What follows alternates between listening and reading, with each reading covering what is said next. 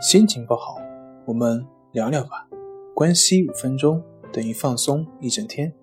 大家好，我是心理咨询师杨辉，欢迎关注我们的微信公众账号“重塑心灵心理康复中心”，也可以添加微信 “su 零二一二三四五六七八九”，了解焦虑的解决办法。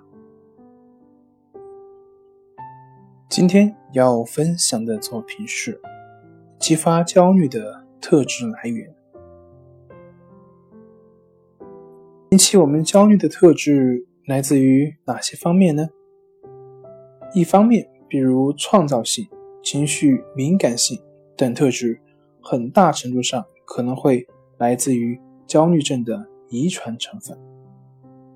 那么，另外一方面，完美主义。过分的需求认可，或者是过度的控制欲，则可能会经由童年的早期经历发展而来。有多种途径可能会造成这种特质。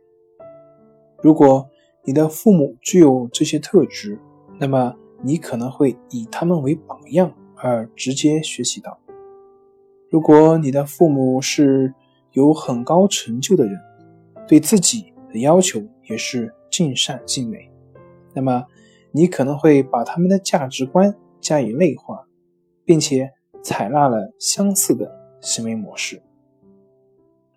此外，这种特质可能由于你对父母的教育所采取的应对方式而发展出来。例如，如果你经常受到挑剔或者是责备，那么你可能从小就会认为自己。什么事情都做不好，那么其结果就是你会努力的想把每件事都做到完美，或者你可能会经常的去寻求他人的肯定以及赞誉。那么在这个过程中，你可能还学会了否定自己的感受，并且忽略应激的种种生以及心理的征兆。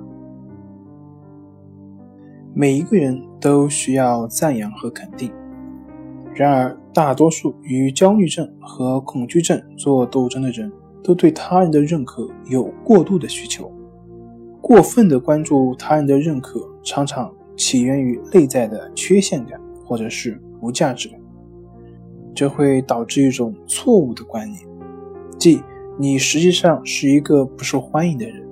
也就是说。如果人们看到我真正的样子的时候，他们不会接受我。过度需要认可的人总是会寻求来自他人的肯定，为了能让大多数人满意，他们可能会非常顺从于他人的期望，以致他们经常忽略自身的需要和感受。对他们而言，不再无限度地满足他人的要求，或者说不，往往非常困难。一直牺牲自己而去迁就取悦他人，长此以往的后果就是由于未考虑自己的基本需求而悄悄滋生出巨大的挫折感和憎恨感。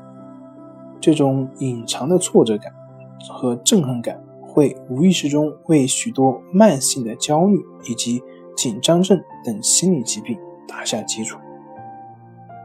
好了，今天就分享到这里。咱们下回再见。